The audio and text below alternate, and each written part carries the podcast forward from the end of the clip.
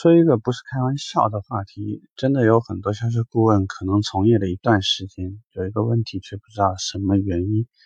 我们今天稍微花几分钟时间聊一下，那就是前后保险杠为什么不是金属的？这个话题你一定知道答案吗？或者是你知道怎么跟客户解释吗？最早的时候呢，真的有不少客户就会埋怨说：“哎，你这保险杠为什么不做金属的？”连这一点都要偷工减料啊？那你其实认真的发现一下，不管是什么品牌，前后保险杠，除非改装，否则一定不是金属的。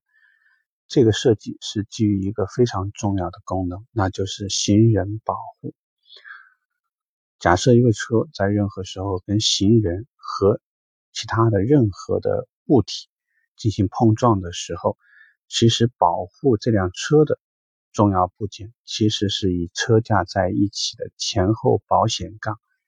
这个如果说你有机会在售后，并且呢有一些事故车的这个拆装的时候呢，你都能够看到前后都会有一个比较大的一根大梁一样的东西。它呢其实主要呢就是在车辆进行碰撞的时候，它能够保护这辆车。或者是车身结构不是太大的变形，或者呢就是保护这个碰撞的这个车辆呢不会因为它的这个撞击力量比较大，直接伤害到车内的人员。以前有一个视频，叫这个也是以前有一个这个浙江的一个电视台做了一期栏目，把当时呢很多的两厢车进行了拆解，后来发现不是这个后面。没有保险杠，就是没有这个钢制的保险杠，就是这个车呢，这个保险杠的整个结构呢过于轻薄，所以导致如果发生了任何安全隐患的这个动作的时候呢，都很难保护到呃车内的乘客。那我们反过来说呢，就是说前后保险杠，我们的描述都会告诉客户。为了更好的保护路面上的行人，所以前后保险杠都使用了高分子聚合材料制成的这个材质。那么它主要呢就是外观，就是一个外观件，保护客户的呢就是除了外外外观的这个部分以后，里面呢就会有一个这个可溃缩吸能的一个材料。如果说大家有机会。看一下拆开的那个材质呢，它里面会有一个类似于像泡沫的东西，那个东西最大的作用其实就是缓冲和吸能，把这个碰撞的力量呢，在这个时候进行一个呃这个缓解吧。接下来，那么固定这个泡沫的位置呢，就是我们刚刚说的那个保险杠。所以外观这个部分呢，其实它所发挥的更大的作用就是一个好看。还有呢，就是在碰撞的时候，它不至于像金属一样。如果试想是金属的部件，保险杠撞到行人，我相信呢，轻则骨折，大重要的话，如果碰的力量比较大的话，那我相信对于行人来说，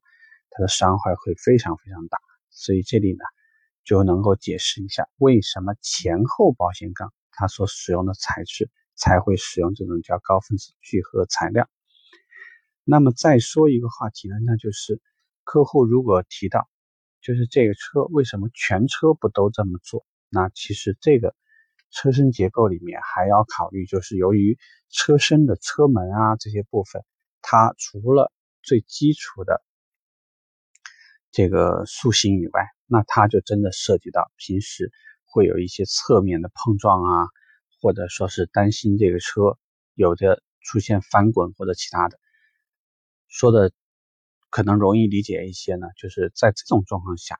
车身整个结构就比较像一个笼子，会希望在呃这个驾驶人员开这个车的时候，能够很好的保护好这个驾驶人员和乘坐人员。这就是以前呢，我们一说到车身结构的时候，就比较喜欢说一些全金属封闭式车身车身啊，整车使用激光焊接，所以这个车呢，这个坚不可摧啊。包括丰田所使用的高二车身，它有大量的溃缩吸能能力，它有很多的吸能设计等等，这个呢都是为了说明这个部分。所以希望呢，如果客户以后再来质疑前后保险杠是否是这个偷工减料的时候呢，你可以有一个参考的答复。OK，这个话题我们到这，拜拜。